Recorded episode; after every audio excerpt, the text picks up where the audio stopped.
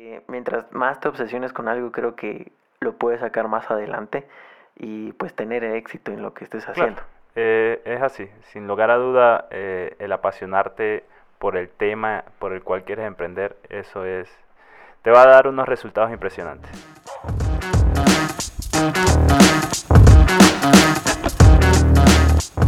Muy buenas y bienvenidos queridos jóvenes emprendedores a un nuevo episodio de Mentalist Podcast. Sean bienvenidos a un capítulo donde nosotros vamos a tratar eh, un tema muy interesante y es, el hecho de cómo nosotros hemos decidido el ser emprendedores, cuáles han sido nuestras ideas y cómo vamos en este camino. Así que, eh, José, cuéntame un poco, ¿cómo tú decidiste el ser emprendedor? La verdad yo desde muy pequeño, eh, mi papá ha sido una persona que ha sido muy soñadora en proyectos propios, ¿no? Entonces mis abuelos también desarrollaron proyectos por su cuenta y yo eh, tuve un, suceso antes de entrar a la universidad que definitivamente me dijo yo no puedo eh, el resto de mi vida trabajarle a otra persona. El suceso fue el siguiente. Antes de comenzar la universidad, yo eh, me inscribí o me, postulé a un trabajo. Y en ese trabajo yo había dejado claro que yo iba a comenzar la universidad y que mi horario en el trabajo tenía que adaptarse al de las clases. Eh, el jefe no tuvo ningún problema, de hecho hicimos la contratación, eh, yo no tenía nada de experiencia en el campo al que me estaba postulando pero aún así me contrataron, me dijeron, muy bien, te queremos aquí en el equipo y todo eso, súper chévere. Tres meses después que ya había estado en ese trabajo, las clases fueron chocando cada vez más con, con, con mis funciones en el trabajo. Entonces un día llegué tarde al trabajo y, y mi jefe se molestó, se molestó demasiado. Y yo tranquilamente le expliqué que eran por las clases que tenía, que había llegado tarde, que eso lo habíamos hablado antes de que él me contratara y todo ese tema. Resulta que él de, a partir de ahí tuvo una conducta diferente. Entonces yo decidí que, o sea, no, no podía estar en eso toda mi vida. Entonces a partir de ahí decidí que iba a buscar la forma de tener algo, algo propio en algún momento de mi vida. Eh, y mi primer emprendimiento fue eh, a un local que fundé con mi mamá y otro socio. Fue un local, una pizzería casualmente, una pizzería temática. Era más que todo solo domicilio y en esa pizzería teníamos la peculiaridad de que le poníamos borde a las pizzas, pero no un borde de queso, sino borde de chorizo y eran varios tipos de, chorizo. Borde de chorizo, correcto. Y obviamente también ofrecíamos borde de queso. Y la masa la saborizábamos con orégano, romero o había otro ingrediente que no me recuerdo, no me acuerdo en este momento. Pero eh, la verdad nos fue bastante bien al inicio. Eh, nos fue súper bien. Movimos las redes sociales, todo ese tema. De eso me encargaba yo y de la parte creativa, del culinaria, se encargaba el otro socio que teníamos aparte de mi mamá. Entonces eh, fuimos desarrollando eso, pero en algún punto estaba muy saturado el mercado de las pizzerías. Estaba demasiado saturado y los precios eran muy bajos por la competencia. Nuestros márgenes cada vez se fueron reduciendo y el inconveniente, el primer inconveniente que encuentro en ese negocio fue que éramos tres personas. Entonces, la poquita utilidad que teníamos, teníamos que dividirla entre tres personas. Entonces era prácticamente nada. Y a partir de ahí se las cosas fueron, digamos que decayendo, ¿no?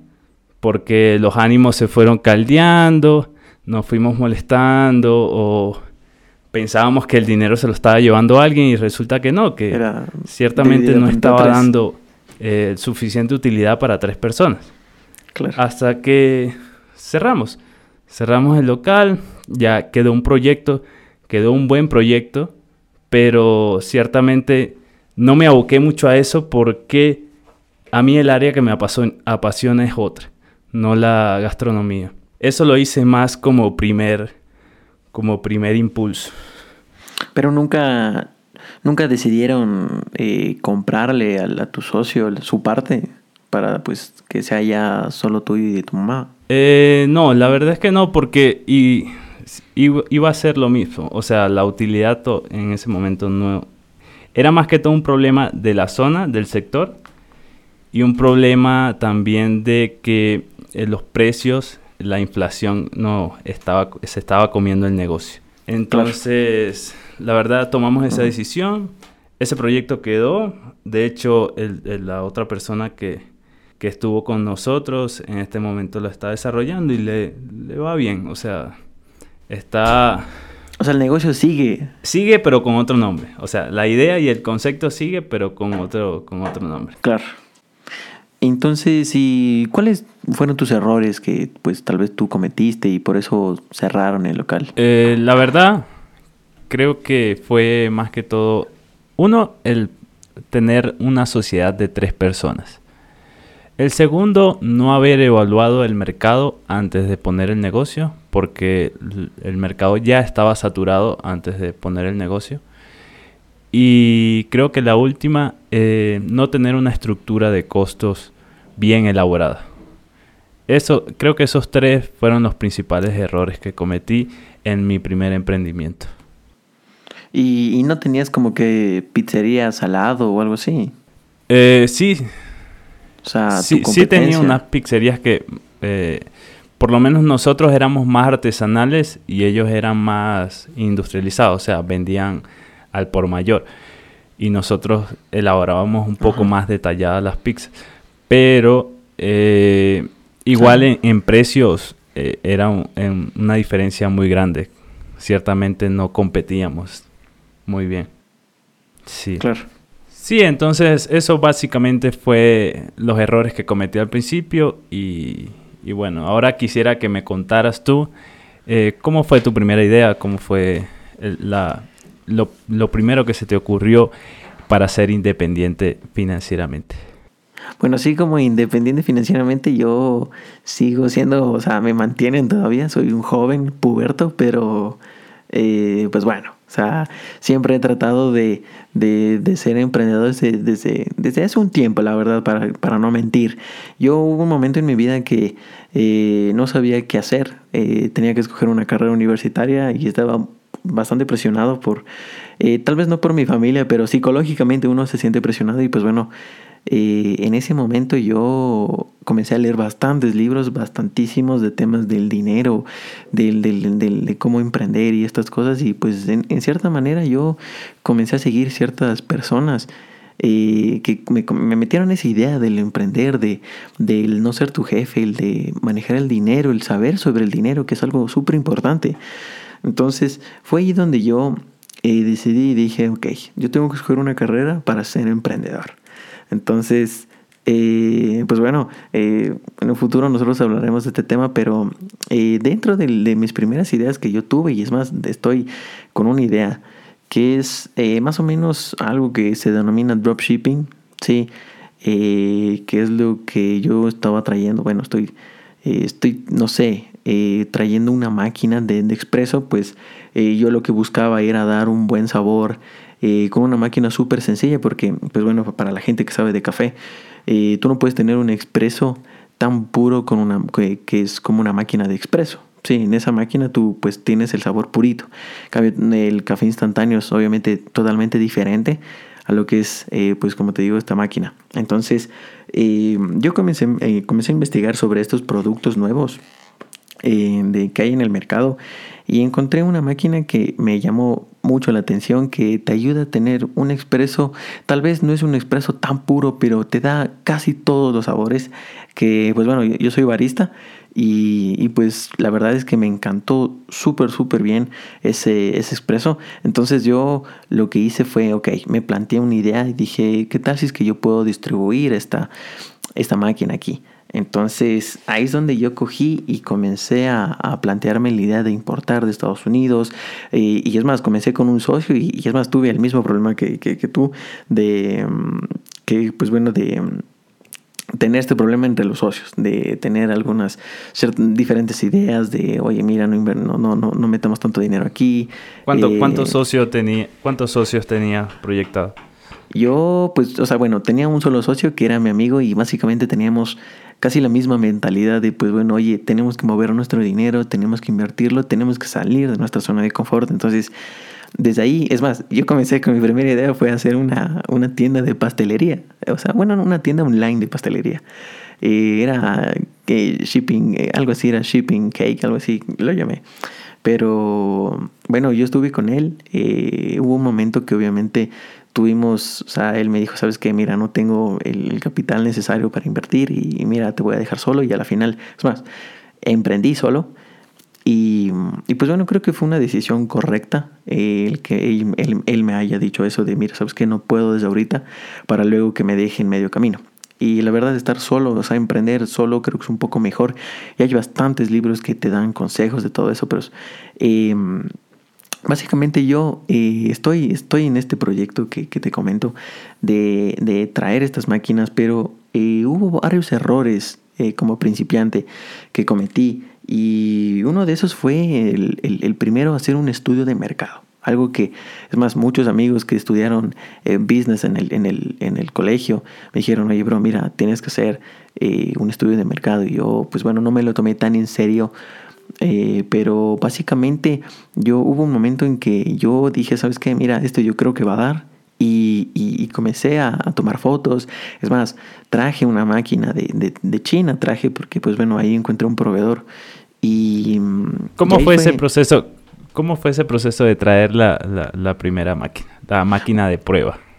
Bueno, la máquina de prueba, te digo yo, bueno, eh, gasté un montón de dinero, para serte sincero, gasté bastante dinero.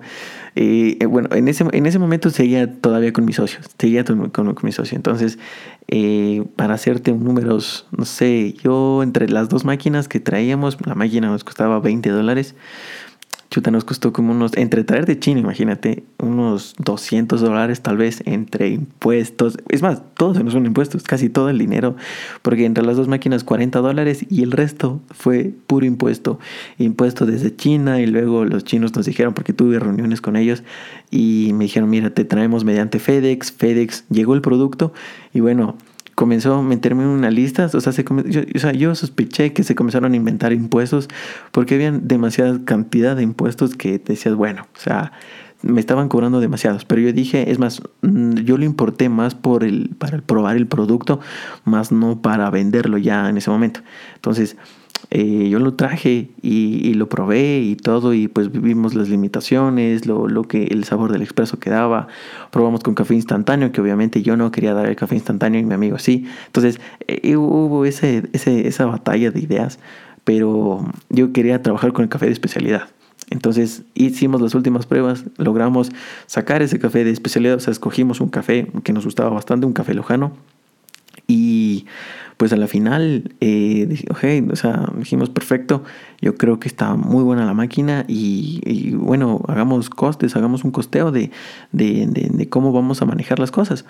Entonces, y ahí es donde cometí el segundo error, como que yo pensaba que el traer, no traer muchas máquinas era, era lo mejor. Entonces, primero porque obviamente como jóvenes no teníamos tanto capital para decir, oye, mira, toma 2.500 dólares y, tráeme, no sé, 50 máquinas y traer al, montón.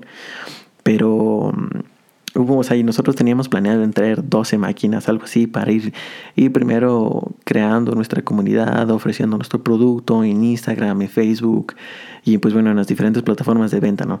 Entonces, ahí es donde yo, eh, como te digo, eh, me emocioné demasiado y mi precio unitario eh, se elevó demasiado, era casi lo que me costaba el producto. Eh, venderlo aquí en Ecuador lo, doblaba, lo, vendía casi al doble. Y es más, más o menos lo estoy vendiendo ahorita a 88 dólares, que es lo que yo me, me, puse a ver. Y hacer los, el coste de, bueno, o sea, cuánto me cobran en envío, estas cosas. Y pues bueno, a la final, y es más, la página está vigente, se, o sea, se llama Shipping Coffee. Y me, me, o sea, me, como te digo, me costó demasiado dinero el, el, el, traer esas cosas primero y segundo que yo aquí en Ecuador lo vendía demasiado caro, demasiado caro. Entonces, eh, y creo que por eso ¿Cómo está ese tema del mercado acá en Ecuador de esas máquinas? ¿Está saturado como, como en mi caso o, o, hay campo? No, para nada. O sea, yo, y es más, eh, eso te digo yo de que he leído algunos libros que te dicen que era tu propio océano azul. Es más, un libro súper famoso lo dice de esa manera. Eh, yo venía acá al Ecuador sin que nadie venda estas máquinas. Eh, me puse a investigar bastante, eso sí para, o sea, por, investigar el mercado. O sea, ver, ok, cuántas personas están trayendo estas máquinas, cuáles son los precios y todo. Y me puse a investigar en todo lado, en Facebook, en Instagram, en Mercado Libre, en OLX. Y nunca encontré un, una persona que venda estas máquinas. Y eran, entonces yo decía, es una máquina que si yo lo puedo, vendo bien y lo hago, no sé, una buena campaña de marketing y alcanzo a estos clientes, eh, yo creo que podría hacer un buen negocio, porque iba a crear un mercado aquí de una máquina nueva, por lo menos aquí en Ecuador. Obviamente en el exterior ya existe esa máquina, pero aquí por lo menos eh, iba a ser yo el primero en traer eso. Eh, como te digo, yo investigué y no había encontrado a nadie. Entonces, eh, es más, fue por eso que yo me emocioné y, le dije a mi amigo, oye, mira, hagámoslo y pues bueno, eh, trajimos esas dos máquinas de muestra y bueno, eh, comenzamos a manejar el Instagram. Luego ella me dijo que ya no podía, pero... Y ahí es donde yo, o sea, me pongo a pensar y yo dije, ok, ¿qué error estoy cometiendo? Porque no, no, no por, hasta, hasta ahorita no, no he recibido ningún mensaje, nada de, oye, mira qué interesante. Tal vez mis amigos me preguntan, pero así un cliente como tal es una persona desconocida, nadie me ha preguntado. Pero yo creo que los errores que, que, yo he cometido ahorita es el primero, no saber cómo expandir mi producto, cómo hacerme conocer, eh, que creo que es uno de los problemas iniciales que uno tiene cuando crea unas cosas, eh, tu primer negocio o lo que sea, el, que la gente pueda ver tu producto, que la gente te conozca. Y yo de esa manera no, no lo he logrado y sigo ahorita batallando en, en, en el Instagram eh, para ver si es que pues puedo, no sé, si es que crear una pequeña comunidad o de cierta manera me escriban o algo así. Pero realmente, como te digo, no he tenido ningún, ninguna, ningún mensaje. Eh, pero eso te digo, o sea, yo creo que me emocioné demasiado y, y, también yo creo que el problema es el precio en el que estoy vendiendo. Es un poco caro. Estoy vendiendo, como te digo, casi al doble eh, de lo que me cuesta, pero es por temas de envíos. Y yo creo que si tú vas a importar algo, tienes que informarte bien de, de cuánto te va a costar, los aranceles, si, cómo lo vas a importar y todas esas cosas, mediante qué empresa.